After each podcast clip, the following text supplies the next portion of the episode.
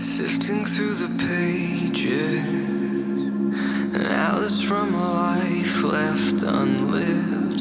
Inside there is a beauty. Herzlich willkommen zum Interview-Podcast Phoenix on Air für Ashtanga-Yoga-Lehrer und Ashtangis, die Lust haben, sich auf eine andere Art mit dem Yoga zu beschäftigen. Einige meiner Interviewpartner kennst du vielleicht schon aus der Yoga-Szene. Wir sprechen über yogarelevante Themen, die über die Yogamatte hinausragen. Zur Abwechslung werde ich heute mal ausgefragt. Meine liebe und treue Schülerin Steffi ist ganz neugierig auf meinen Werdegang und was mich im Leben so bewegt. Viel Spaß beim Zuhören.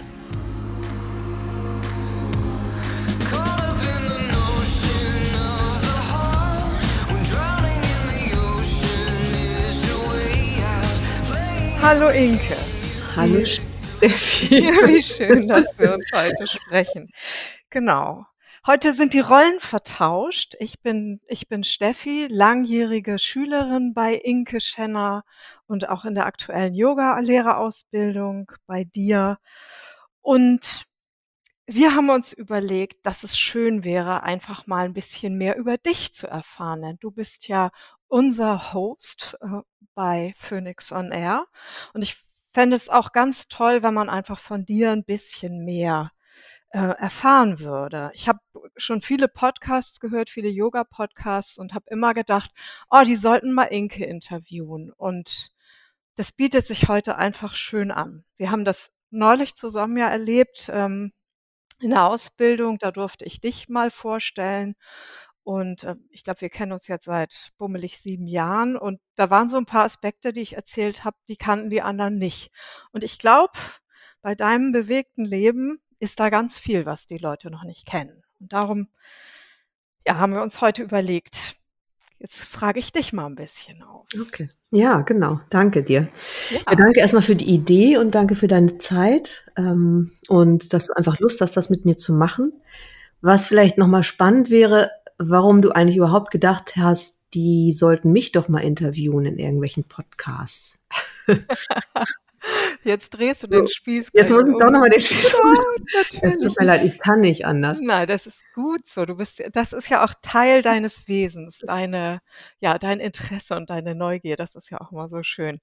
Ähm, an dir gibt es so viel Überraschendes und wir haben ja in unseren äh, gemeinsamen Privatstunden, äh, von denen es ja nur schon so einige gibt, haben wir viele, viele für mich sehr spannende Gespräche geführt und ich war immer wieder überrascht über dich.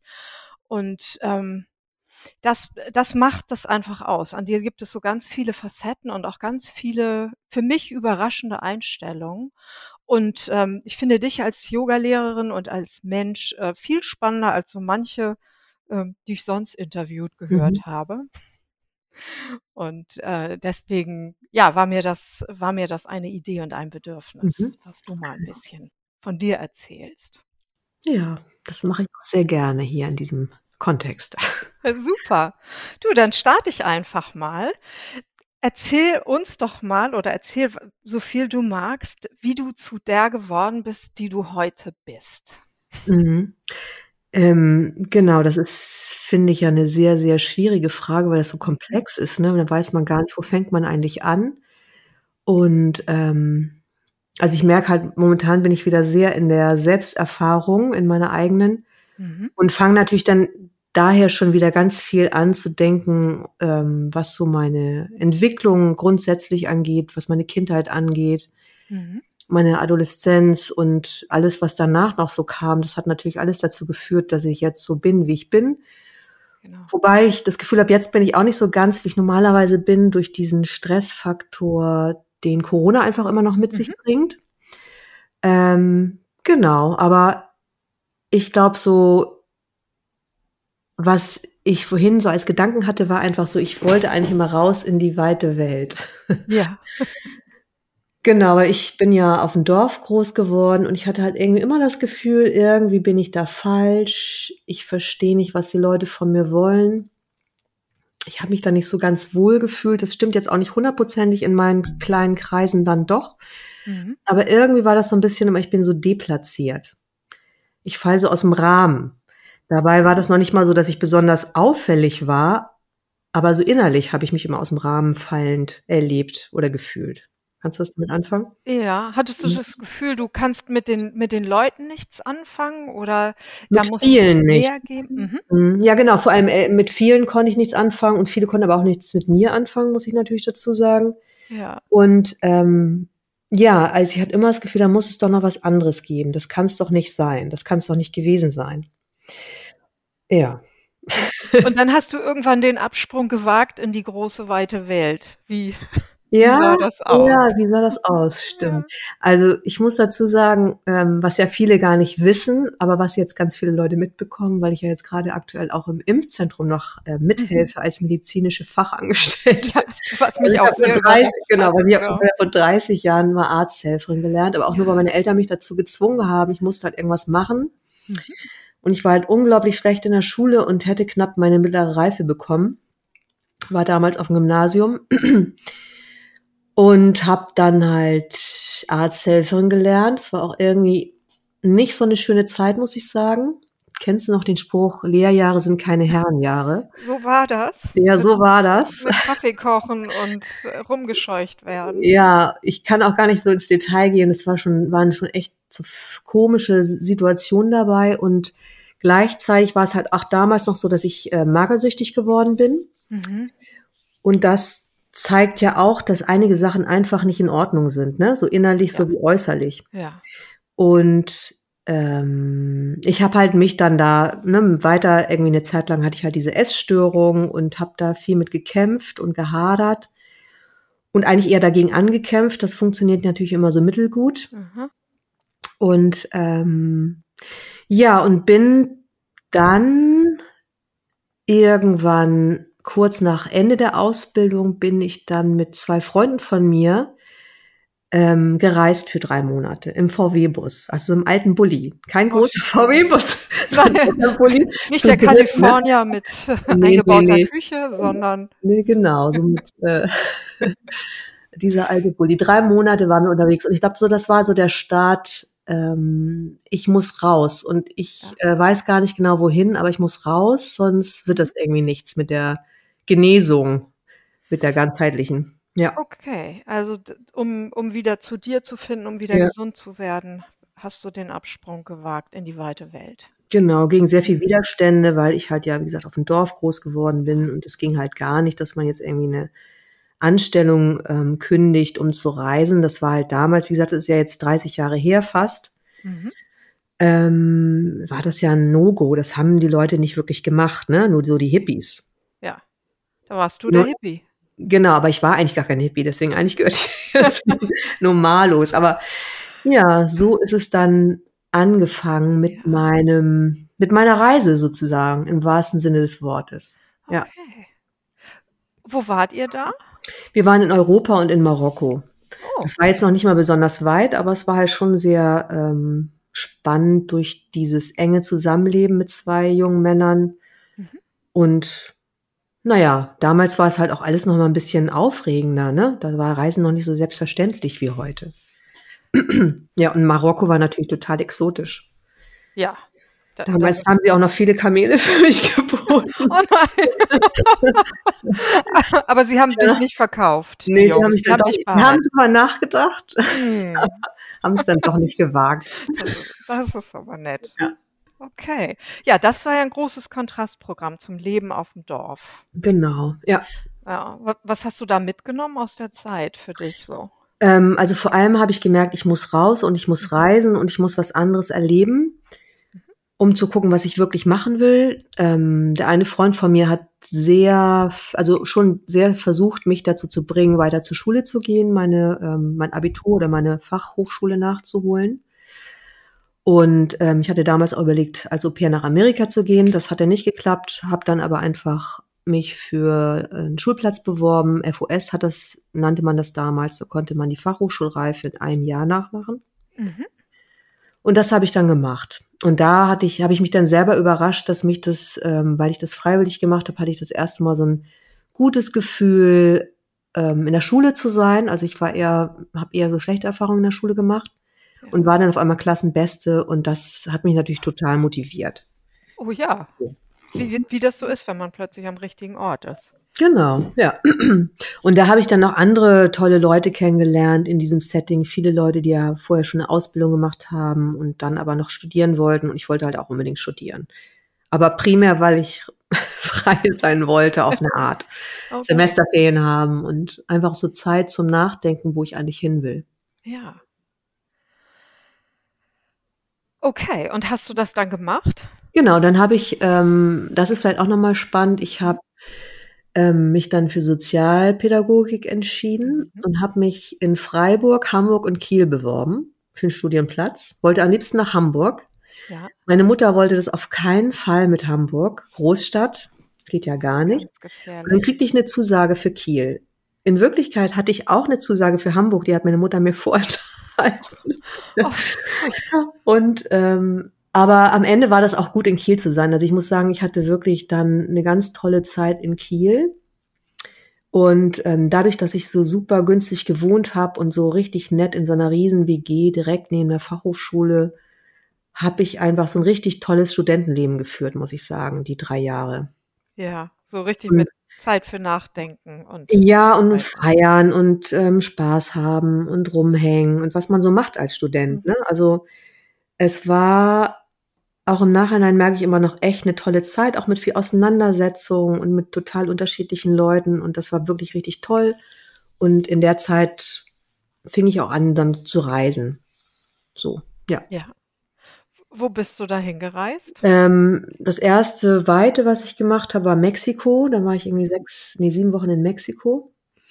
Und ähm, ja, war da so ganz alleine. Da fuhr man ja auch damals noch nicht wirklich hin. In der Nein. Sprachschule die einzige. Ich konnte weder Englisch noch Spanisch. habe das mit Händen und Füßen gelernt und irgendwie war es auch ganz schrecklich teilweise, aber ähm, ja, also so über diese Angst, ich kenne das nicht, rüberzugehen und eine neue Erfahrung zu machen. Ich glaube, darum ging es mir ganz doll, ne? Auch so im Nachhinein. Und dann zu merken, nee, ich schaffe das und ähm, ich lebe danach immer noch und mache dann am Ende doch eine gute Erfahrung und ich lerne Leute kennen. Das fand ich halt total schön.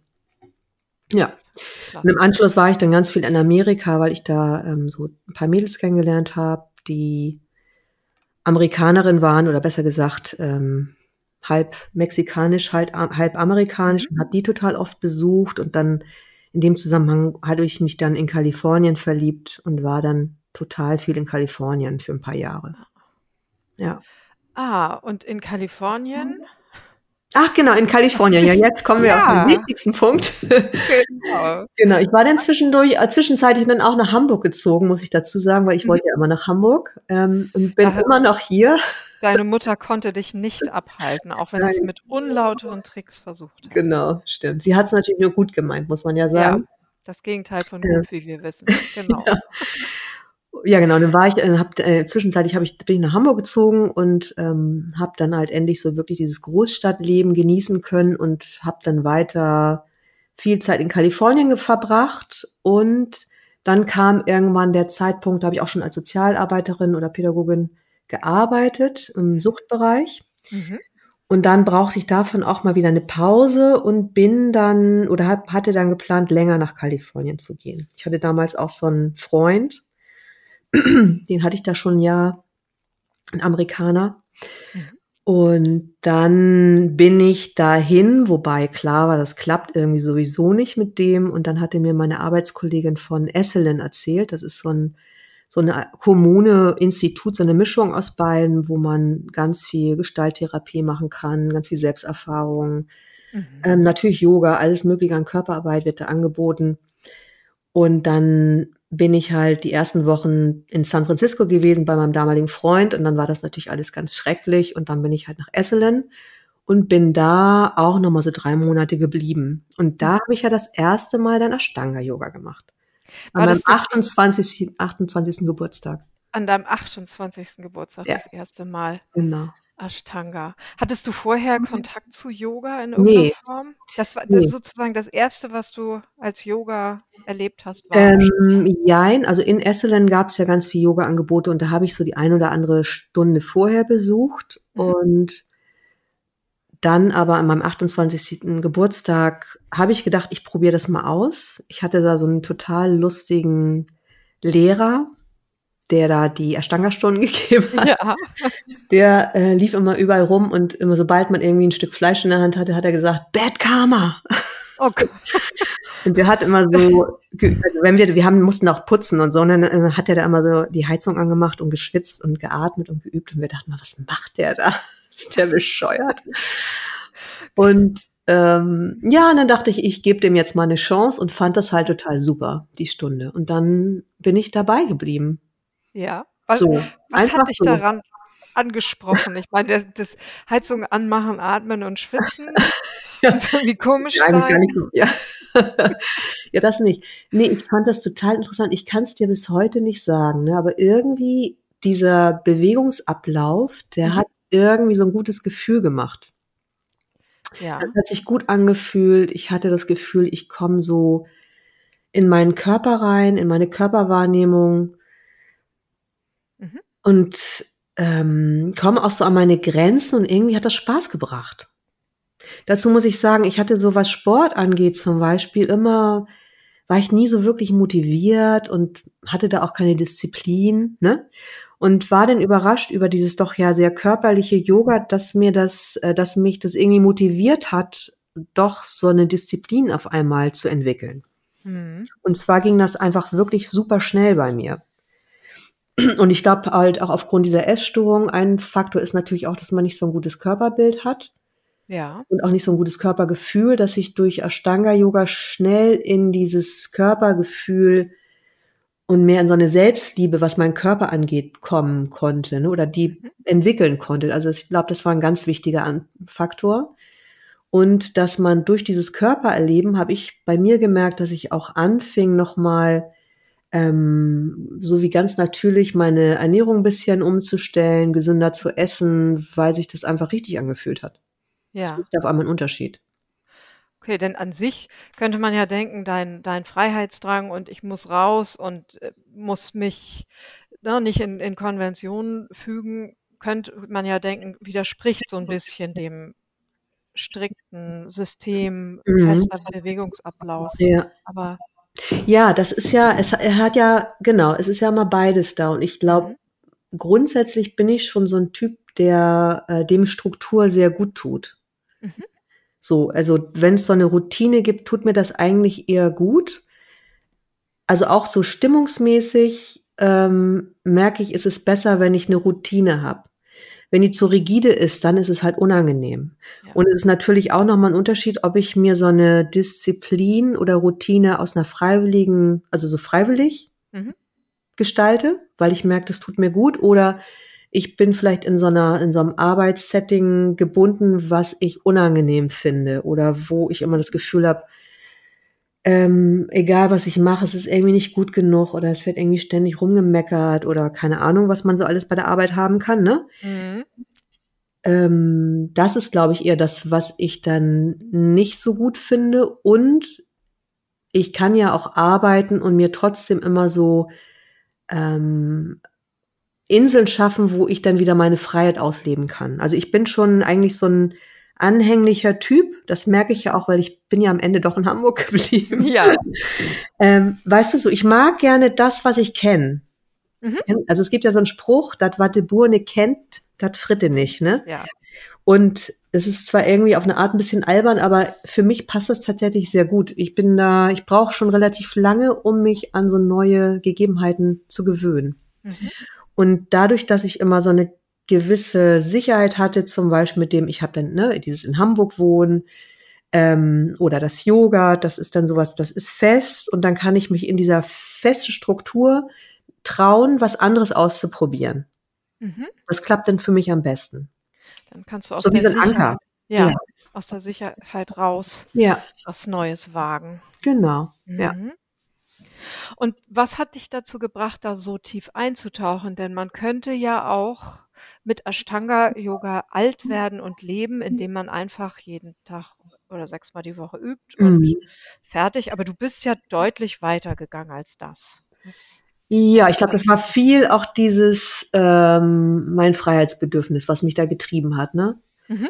Und am Ende was ich jetzt gerade noch mal so gedacht habe, wir haben ja alle, es gibt ja so ein paar Grundbedürfnisse und das eine ist ja unter anderem auch Sicherheit, weißt du, deswegen immer dieses Zurückkommen können zu irgendeinem so sicheren Hafen wie Ja. Hamburg oder vielleicht auch eine Arbeit oder dem Yoga oder den Freunden, die man so hat. Mhm. Und dann aber auch wirklich dieses Freiheitsbedürfnis, immer rauszugehen, so ein bisschen ähm, nach Abenteuer suchen, was Neues kennenlernen, was Neues erleben.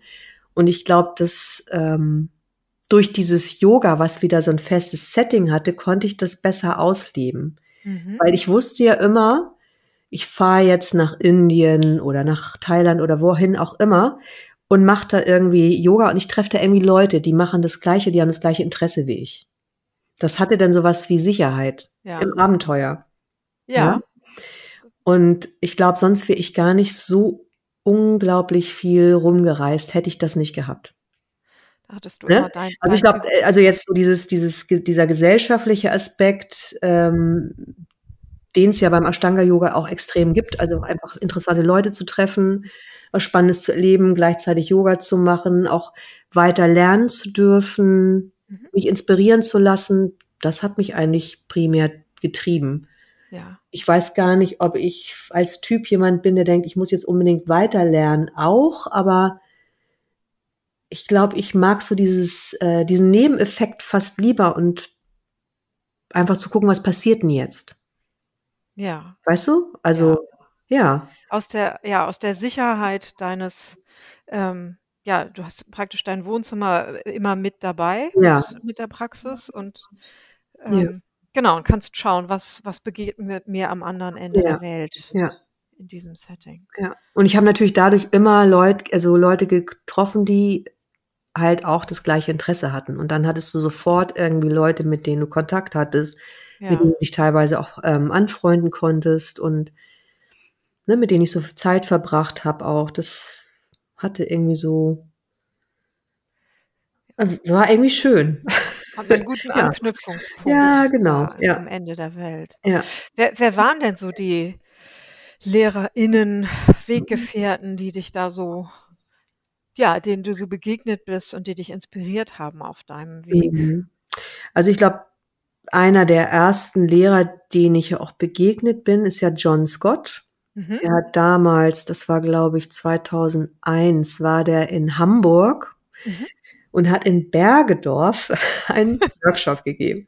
Also es war ja kurz nachdem ich anfing mit Ashtanga Yoga, da kam ich gerade wieder nach dem, ich glaube, da war ich das erste Mal in Indien gewesen. Nachdem ich in Kalifornien war, war ich gleich in Indien halt ähm,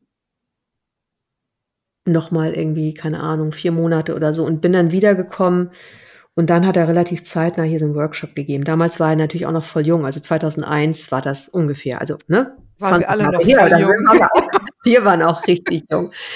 Und ähm, ja, dann hat der gute John Scott da so einen Workshop gegeben und er ist einfach eine sehr inspirierende und charismatische Person und das hat Spaß gebracht. Und dann habe ich ja in dem Zusammenhang wieder auch spannende Leute kennengelernt, die da auch auf dem Workshop waren. Mhm. Auch ein paar Leute hier aus Hamburg. Und dann habe ich ähm, da halt ein paar Leute kennengelernt, mit denen ich noch ein bisschen was zu tun hatte. Aber John Scott, würde ich sagen, war über ganz viele Jahre, über bestimmt eineinhalb Dekaden mit Mhm. so für mich der inspirierendste Mensch, was so Ashtanga-Yoga angeht. Ja. Und ja, du willst was, das was war, genau, was war das, was dich so an ihm ähm, fasziniert hat? Oder was hat er dir da so mitgegeben? Na, ich glaube, das erste ist so dieses, äh, diese, dieses Charisma, was er mitbringt. Mhm. Ähm, und wenn man natürlich irgendwann länger übt, dann reicht natürlich Charisma nicht aus. So. Nee. ne? Und, und dann habe ich halt irgendwann gemerkt, dass die Art und Weise, wie er unterrichtet, und ich hatte dann ja schon auch, also als ich anfing, mehr mit ihm zu arbeiten, hatte ich ja schon mehrere Jahre Ashtanga-Yoga dann auch geübt, bei anderen tollen Lehrern auch. Ich aber mal gemerkt habe, das ist schon manchmal auch eher über die Grenze, über die körperliche und energetische Grenze rübergeht, habe ich halt bei ihm sowas gefunden wie, ähm, so, worum geht's da eigentlich? Dass es um diese Leichtigkeit im Üben geht, ja, Ja. so dass es Spaß macht und Freude macht. Ja. Und man sich darin ja auch wieder viel besser spüren kann, weil wenn du über deine Grenzen rübergehst, dann hast du dich ja wieder verloren. Ja. Ne? Genau. hängst du wieder ganz in deinem. Und das ist genau. natürlich, wenn du Ashtanga Yoga übst, ähm, ich würde mal sagen, die meisten Leute, die Ashtanga Yoga üben, die haben ja auch irgendwie so ein kleines Päckchen auf dem Rücken, ne? Mhm. Was vielleicht auch irgendwie so ein, na, sowas Süchtiges vielleicht, ne? Drogen, Mhm. Alkohol, Essstörung, Klassiker, Genau, ähm, aber auch, äh, genau, Arbeitssucht, kennen wir auch. ja, oder was man sonst noch alles an Obsession, Obsession haben kann, was man ja auch aus, aus so einer Hilflosigkeit heraus einfach macht, weil einem gerade nichts Besseres einfällt. Und das sind halt schon die Leute, die dann am ehesten auch in so eine Disziplin reingehen können, weil sie merken, das ist erstmal gut. Und natürlich ist es dann körperliches Üben besser als, Mhm. ähm, keine Ahnung, jetzt als Beispiel Drogen nehmen. Ja. Aber nichtsdestotrotz wäre ja schön, wenn man an irgendeinem Punkt vielleicht nach ein paar Jahren nochmal merkt, was will ich denn eigentlich, ne? Mhm. Und ähm, wie komme ich einfach in so eine Ruhe, die ich ja eigentlich durchs Yoga finden möchte, erreichen möchte. Und nicht in, ähm, ja, in die Überdisziplin. Und das Genau. ähm, da, letztlich ja auch wieder eine Sucht, Ja, genau, richtig, ja. die dann nur eine positive Konnotation hat. Ja. Mhm. Und das habe ich wirklich bei John Scott gefunden. Deswegen ist er nach wie vor für mich so der, die wichtigste Person. ja. So mittlerweile gehe ich nicht mehr zu ihm, weil ne, er ist mir ein bisschen zu crazy geworden mit seinem Alter. Aber ähm, ne, wenn ich jetzt so drüber nachdenke, merke ich, da wird mir ganz warm ums Herz. Ja, ne? Und ich bin total dankbar für das, was er mir so vermittelt hat. Und ich denke mir, das ist auch so, der Kern ist das, was ich versuche ähm, für mich, für meine Praxis umzusetzen und natürlich auch weiterzugeben. Ja. Ja. Genau, das, das Ja. wollte ich fragen. Das, das hat dich wahrscheinlich, ja, hat dich das so geprägt, dass, dass man sagen kann, das ist das zentrale ähm, Anliegen, das du hast, wenn du, äh, wenn du das weitergibst? Oder Mhm. Gibt es Ja. da vielleicht auch noch was anderes? Mm, Also ich glaube, das ist das Zentrale und natürlich ähm, geht es ja auch darum, um dieses, um, um die Selbstliebe, ne, und um die Selbstannahme und um die Selbstwirksamkeit, Mhm. die ich ja auch durch so eine regelmäßige Praxis finden kann. Und ähm, wenn ich immer wieder auch ins Komplementieren gehe und schaue, was macht es eigentlich mit mir und was mache ich eigentlich? Ne, mache ich jetzt gerade so ein Programm, ne? Oder ich muss jetzt noch Yoga machen? Oder ähm, bin ich dabei, eine Praxis durchzuführen und erlebe dann auch wirklich, was in mir passiert und habe dann auch den Raum dafür, indem ich auch wirklich mich ein bisschen mehr zurückziehe und nicht mehr so vom Ergebnis abhängig bin, sondern mehr von dem Erleben in der Praxis als solches. Also kein Ergebnis, sondern ein Erlebnis. Ja, Ja. und das Ergebnis ist ein schöner Nebeneffekt Ja. und manchmal auch nicht. Ja, genau, egal, kommt oder kommt nicht. Ja, genau. Ja, okay. Und ähm, wie hat sich, ja, wie hat sich das bei dir über die Zeit verändert? Also du hast an deinem 28. Geburtstag angefangen. Mhm. Ähm, das ist jetzt mehr als wenige Wochen her. Wie hat sich deine Praxis über die Zeit verändert? Äh, ja, sehr stark. Ne? Also alleine, ich meine, ich war 28 und dann habe ich die ersten Jahre wirklich so körperlich viel Gas gegeben, Mhm. weil mich das auch sehr gekickt hat. Ja. ähm, so körperliche Erfolgserlebnisse zu haben. Also mein Körper hatte sich verändert, auch sehr stark in der Zeit, was ich natürlich als angenehmen Nebeneffekt erlebt habe. ähm,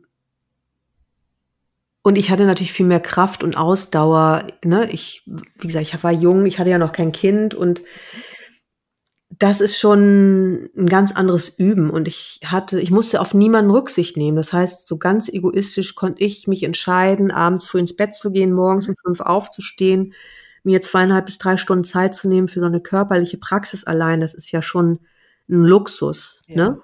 Ja. Und auch so ein bisschen obsessiv, muss man ja auch wieder sagen. Klingt ein bisschen Weil- so, ne? ne? Also, genau. schon leicht obsessiv. Ein bisschen mehr wahrscheinlich.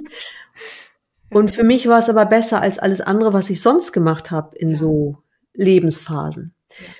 Und ähm, ich habe dann auch, muss ich sagen, weil ich, wie gesagt, ich war früher auch einfach gern, ich hatte einfach auch viele Freunde, mit denen ich viel ausgegangen bin. Wir haben viel gefeiert und dann fanden die mich halt auf einmal langweilig, dann wollte ich keinen Alkohol mehr trinken und so. Und, und das ähm, hatte natürlich auch seinen Preis, ne? Dass ich gemerkt habe, so meine Freunde schwinden so ein bisschen oder die Freundschaft ähm, verwässert so ein bisschen. Das fand ich auch ein bisschen schade und nichtsdestotrotz habe ich so daran festgehalten, weil ich gemerkt habe, mir tut es aber besser Ja. als, ähm, also mir tut es besser, morgens um sechs aufzustehen, als morgens um sechs ins Bett zu gehen.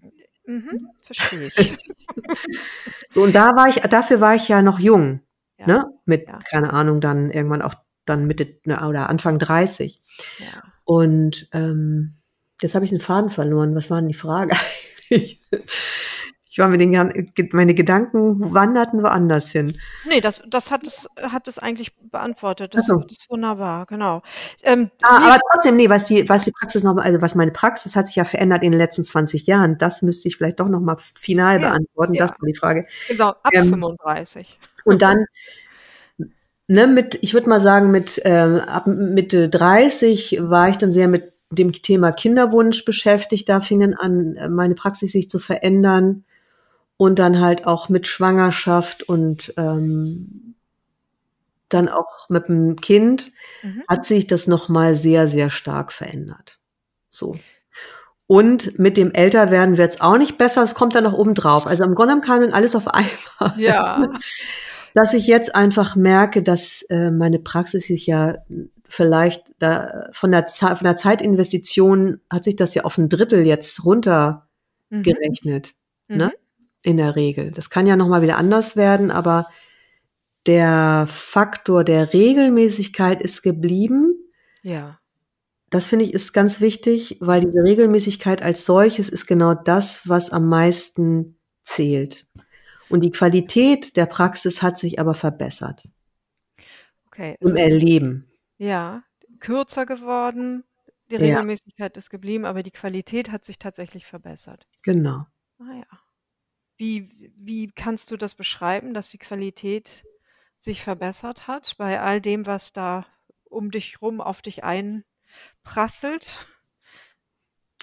Na, ich glaube, weil ich nach wie vor so dankbar bin, dass es diese Praxis gibt und dass ich ja die Möglichkeit habe, die für mich so ähm, Mhm. zu verändern oder anzupassen, dass sie halt in mein Leben passt. Mhm. So vorher habe ich mein Leben passend gemacht, Mhm. dass das Leben zu meiner Ashtanga-Yoga-Praxis passte. Ja. Ja? Und wie gesagt, das ist ja ein Luxuszustand. Und irgendwann, keine Ahnung, vielleicht weil du einen Partner hast oder weil du dann noch Kinder hast oder weil du einfach nochmal einen anderen Job hast, geht das nicht. Da musst du die Praxis dein, deinem Alltag anpassen. Und ich glaube, das habe ich halt machen müssen und konnte da aber eigentlich, eigentlich auch ganz gut mit umgehen. Mhm. Und dadurch, dass dieses wenige, dass ich dann trotzdem weiß, ich nehme mir aber die Zeit, weil die ist mir heilig, Mhm. ähm, habe ich ja trotzdem die Möglichkeit, in diesem, in dieser kurzen Zeit mich vielleicht sogar noch konzentrierter auf das, was passiert, innen und außen einzulassen. Und das ist dann einfach ein total schönes Gefühl. Und das kann dir ja keiner wegnehmen. Nee, das stimmt. Und das, ja, das merkt man auch, ähm, das ist einfach ein wichtiger Aspekt, den, den ich ja auch bemerke als, als deine Schülerin. Das Mhm. ist ja etwas, was du weitergibst, denn die, die allerwenigsten von uns haben ja tatsächlich auch die Möglichkeit, ähm, ihr Leben so an die Praxis anzupassen. Mhm. Äh, Hat auch Spaß gemacht. Das glaube ich. egoistisch. Das, ja, Ja. und da, ich glaube, da- das kennen wir alle auch, Ja. wenn wir mal Zeit haben, da so ein bisschen mehr reinzugehen. Aber meist, bei den allermeisten von uns, schlägt ja meist der Alltag zurück und sagt, so jetzt Mhm. bin ich auch mal wieder dran. Ja. Aber genau, da hat man also, ja, hast du eigentlich so wie du ganz früher dein, deine Ashtanga-Praxis hattest, um in die Welt zu gehen, hast du sie jetzt, um, um ins Leben oder in den Alltag rauszugehen, hast du Mhm. immer dabei. Ja. Und ähm, eine, eine gute Praxis zu haben, ist ja das eine. Aber wie ist der, wie ist der Wunsch entstanden bei dir, dass du es weitergeben willst? Dass du Yoga-Lehrerin sein willst und sogar deine eigene Schule aufmachst? Ja, äh, ich muss mal kurz nachdenken, wie war das denn? Ich habe halt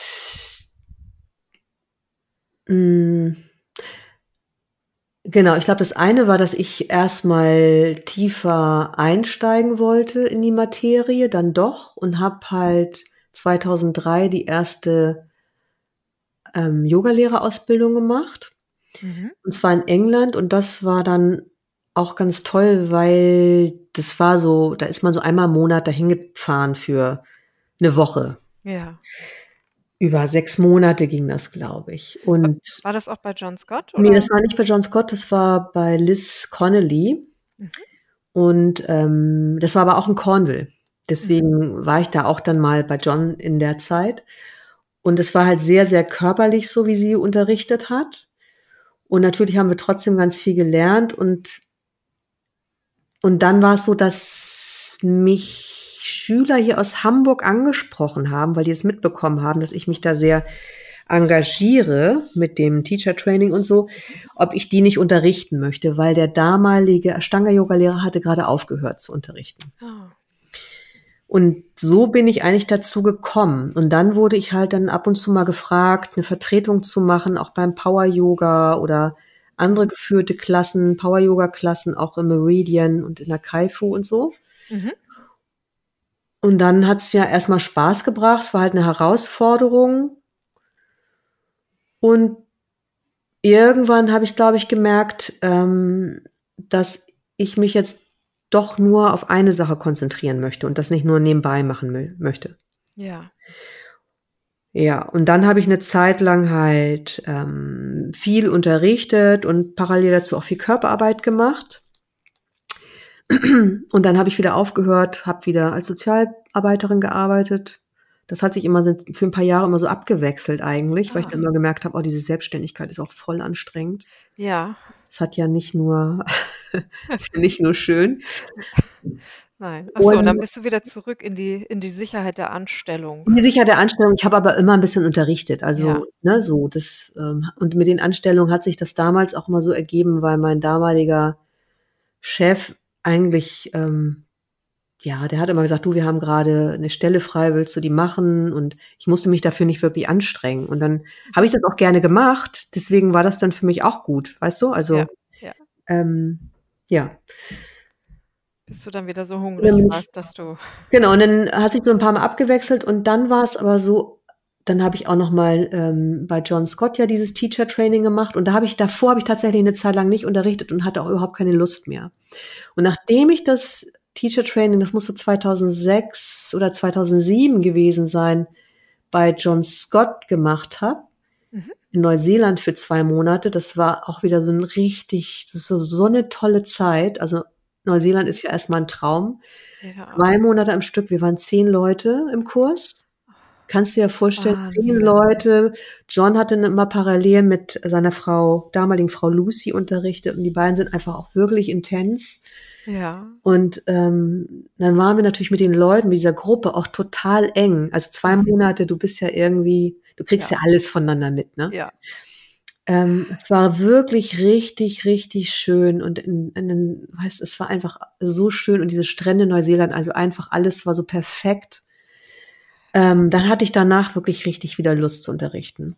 Und ich habe mir damals halt überlegt, okay, ich probiere das jetzt nochmal und entweder ich unterrichte so, wie ich das will, oder ich gehe wieder zurück zur sozialen Arbeit. Und was heißt das? Unterrichten, so wie du das willst. Genau, für mich war klar, ich will halt Meister-Style unterrichten. Das ist so das, ähm, was für mich funktioniert und wo ich wirklich diesen riesen Benefit erkenne, wenn man das so, wenn man so mit den Menschen arbeitet, also wirklich diesen individuellen Unterricht in der Gruppe. Mhm. Und ich wollte halt auch ähm, traditionell unterrichten, so dass es eine ganz klare Struktur gibt. Und vielleicht war ich damals auch noch ein Tick rigider. da war ich auch noch jung, ne? Man, man sagt es dir nach. Ja. Man sagt es mir nach, genau, ich war ein Ja. bisschen rigider. Und nichtsdestotrotz ähm, habe ich das Gefühl gehabt, ich gehe so wirklich meiner Leidenschaft nach. Und zu der, auch zu der, parallel zu der Zeit bin ich ja auch dann angefangen, ähm, ganz viel nach Indien zu fahren. Auch so ganz schlechte CO2-Ergebnisse habe ich erzielt, indem ich da manchmal zweimal im Jahr nach Indien geflogen bin, ne? In, in die ähm, Schala von Padabi Joyce. Mhm. Und dann hatte ich irgendwie, habe ich auch gedacht, so, oh, ich, vielleicht will ich mich doch autorisieren lassen. Und da war ich dann wirklich so voll on. Ja. auf diesem Ashtanga-Film und hatte da einfach auch so geile Freunde dann in Mysore, mit denen ich immer wirklich eine gute Zeit hatte, unter anderem halt mit dem Michael, den ich ja interviewt Ja. habe neulich. Genau, ich erinnere mich. Ähm, und genau, dann habe ich halt angefangen, diese Schule aufzubauen. Mhm. Und das war auch eher ein Zufall, weil erst hatte ich mich nur eingemietet für ein Jahr und habe da wirklich dann mit einer Schülerin angefangen, mit Sabine, die kam dann immer brav. Ja, Eine Schülerin. Ja, und dann hat sich das aber langsam so ein bisschen aufgebaut und ähm, einige von den Schülern, die damals kamen, das muss dann ja so, wann waren das? 2008, glaube ich, war das. mhm. Ähm, das war damals noch am Neuen Wall, ganz dekadente Adresse. Mm, ja. Äh, Ashtanga gesagt, Yoga am neuen Wald. ja, war nicht schlecht. Und ähm, was wollte ich sagen? Genau. Dann hat sich das so entwickelt, dass ich ähm, Julia Diekmann kennengelernt habe. Mhm. Und sie hatte halt den Vorschlag gemacht, dass wir zu uns zusammen Räumlichkeiten suchen. Und das haben wir dann auch gemacht, was gefunden und dann zusammen Räumlichkeiten angemietet, halt in der Lippmannstraße, die Schule, die du auch zum heutigen Zeitpunkt kennst. Und die haben wir dann praktisch so zwölf Jahre jetzt zusammen Ja. gemietet. Wobei ich jetzt aus dem Mietvertrag rausgegangen bin, weil ich mich so ein bisschen, ich wollte so ein bisschen an Verantwortung entschlacken und unterrichte da jetzt aber immer noch. Ja. Gut, da, genau, da.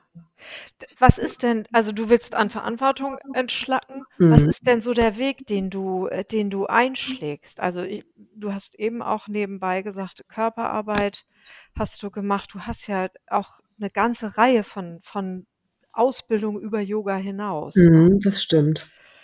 Ähm, also ich glaube, das Ding war, dass ich über dieses, also dadurch, als wir die, also oder anders gesagt, als wir die Yogaschule angemietet haben oder die Räumlichkeiten, hat sich das dann ja doch eigentlich so entwickelt, dass ich viel mehr Unterricht angeboten habe, als ich ursprünglich geplant hatte. mhm. Und dann hat sich daraus ja wirklich so ein richtiges Unternehmen entwickelt. Und dann ist mein Hauptfokus einfach wirklich in dieses Unternehmen reingeflossen. Und ich war ja eigentlich auch bis vor Corona dann ziemlich erfolgreich damit. Mhm. Und es hat mir auch total Spaß gebracht.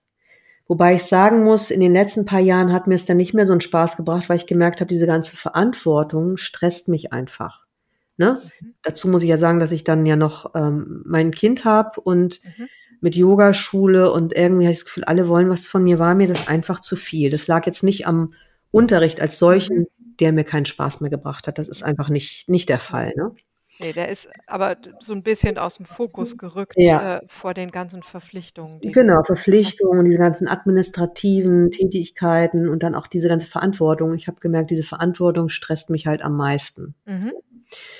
Und ähm, ich habe ja parallel immer viele andere Sachen auch gemacht, Richtung Körperarbeit, Körpertherapie, Hypnotherapie, habe mich da ja viel auch weitergebildet, gebildet, ähm, Beratungsgeschichten und so. Und weil ich grundsätzlich super viel Lust habe, auch das zu machen. Aber irgendwie hatte ich die ganze Zeit das Gefühl, ich habe gar keinen Raum dafür. Weil diese Yogaschule einfach sehr viel Aufmerksamkeit Ja. ähm, brauchte auch, würde ich sagen. Ne? Ja. Ja, das ist ja, das ist ja ein richtiges Business, Ja. was da lief. Also Ja. das läuft ja nicht von selbst. Ja. Okay. Ja, und ich merke halt, dass ich schon auch Lust habe, ähm, doch langsam ein bisschen mehr in den anderen Bereich reinzuwandern wieder. Ja.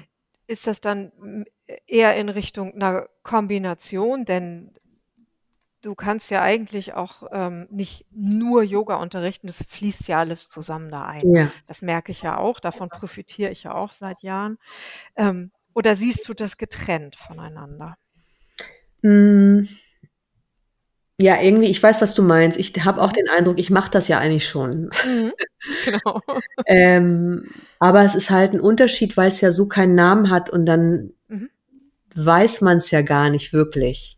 Ne? Und so gesehen ist es vielleicht schon so, dass es ein,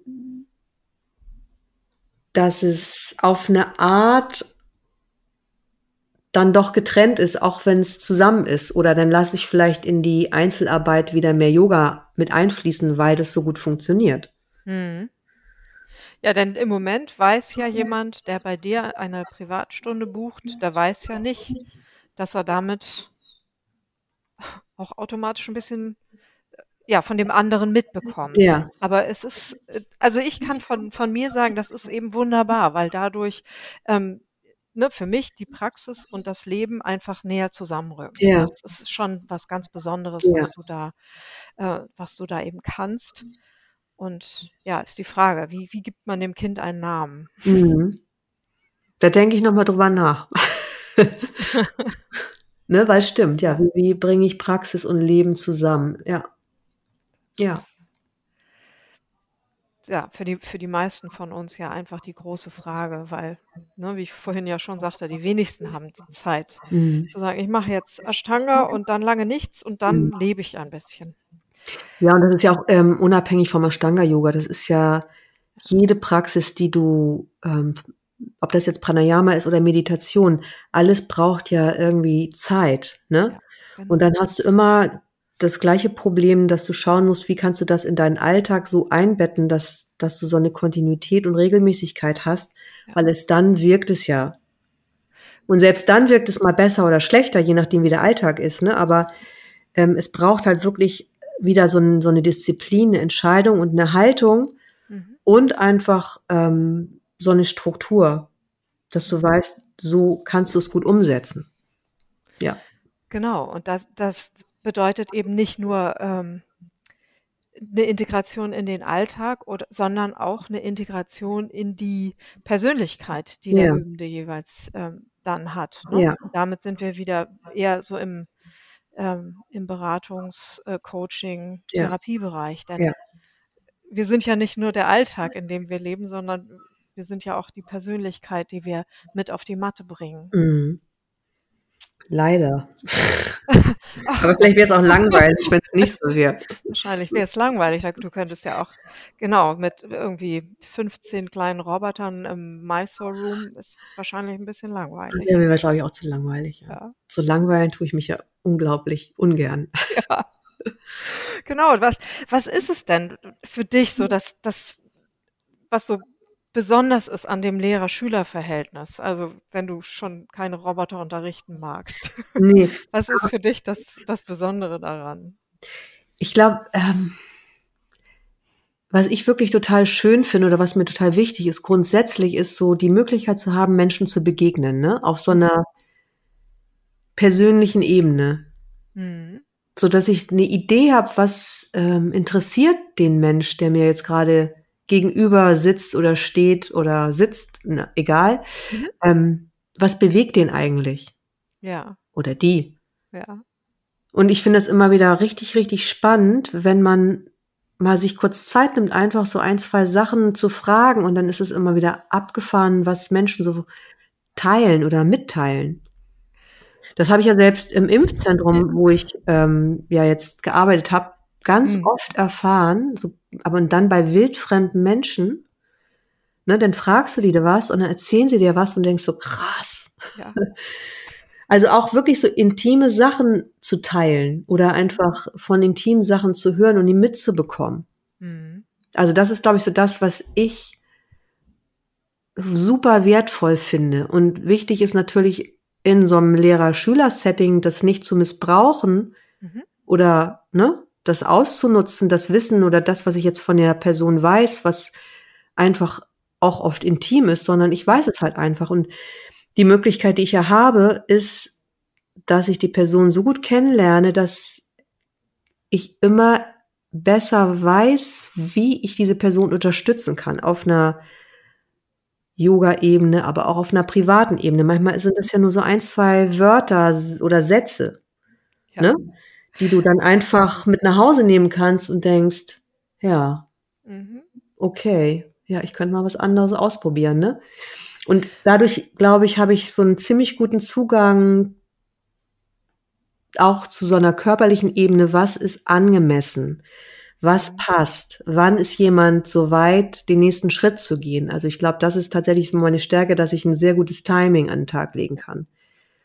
Ja, kann ich, also ich, ich muss lachen, weil ich es so aus ganzem Herzen bestätigen kann. Mhm. Ich habe viele Sätze von dir äh, wirklich mitgenommen, die, die zu mir passen. Und ich bin sicher, und ich erlebe dich ja auch ähm, mit, mit anderen äh, SchülerInnen, wenn du auf die Leute zugehst, du, du bist immer bei der Person jetzt. Und wenn es jemand ist, der irgendwie jung und wild ist, dann sprichst du den anders an und Mhm. nimmst den auch anders ran, Mhm. ähm, als jemand, der vielleicht gerade, weiß ich nicht, privat irgendwie was stemmt und dann auch noch einen Mhm. anstrengenden Job hat. Und Ja. das ist wirklich, das ist wirklich, wirklich toll, wie du die Menschen, genau, die, die Menschen kennenlernst und neugierig bist, um dann im, im richtigen Moment das Richtige zu Mhm. sagen. Also Ja. teilweise sitzen die Sätze ja richtig. Ich habe ein paar Lieblingssätze von dir.